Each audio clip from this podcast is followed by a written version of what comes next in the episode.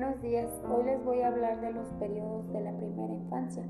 Como bien sabemos, pues la infancia es un periodo que va pues desde el nacimiento a los 5 años de edad.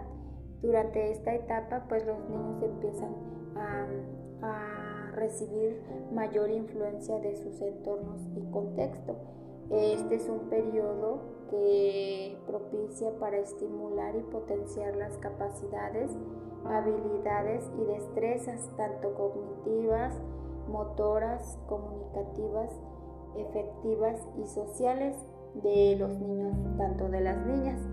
Aquí en la primera infancia, pues es una etapa más importante para el desarrollo del ser humano. También en el documento nos mencionaba que cuando un niño o una niña nace, su cerebro pesa el 25% y su peso adulto es el de 75%. Eh, aquí se desarrolla en relación directa con su entorno y la cultura de su, de su grupo social. Eh, bueno, aquí la consecuencia de no recibir atención y cuidado oportuno, eh, pues en esta etapa del desarrollo son acumulativas y prolongadas. Los niños, tanto como las niñas, en su primera infancia reciben atención, reciben cuidados y estimulación temprana y ya pues aquí desarrollan las capacidades para establecer relaciones efectivas con otras personas las habilidades comunicativas en sus distintas variantes y las destrezas motoras para el conocimiento de su entorno. Eh, también es necesario pues que los padres estimulen a sus hijos desde pequeños para que pues estos puedan tener relación efectiva con, otras personas. Eh, otro periodo muy importante en el periodo intrauteriano. En este periodo se, bueno, se considera que la infancia empieza en el momento de nacer, pero en ocasiones se puede empezar antes, especialmente en los casos de parto prematuro. Bueno, esta fase incluye lo que es el periodo fetal, precoz y el tardío. En esta fase pues involucra procesos de, de rápida formación y perfeccionamiento de los sentidos pero también en esta fase depende totalmente de los demás, ya que se producen aprendizajes especialmente a través del oído y pues estos están sujetos a un tipo de memorización muy simple y básico. Eh, en esta etapa es donde pues las áreas del cerebro que se ocupan de dar la base a la memoria autobiográfica pues aún no, no se han desarrollado.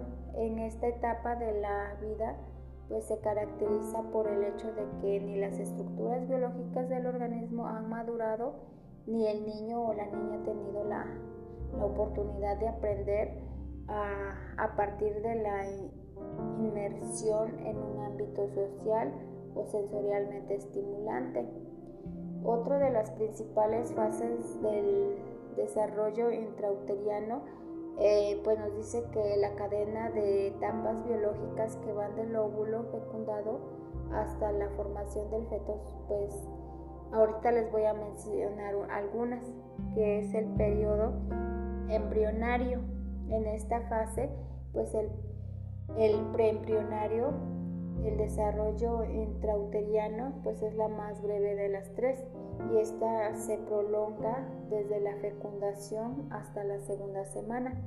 Como sabemos, pues en el embarazo no puede el embarazo pues no puede detectarse hasta después de un mes aproximadamente.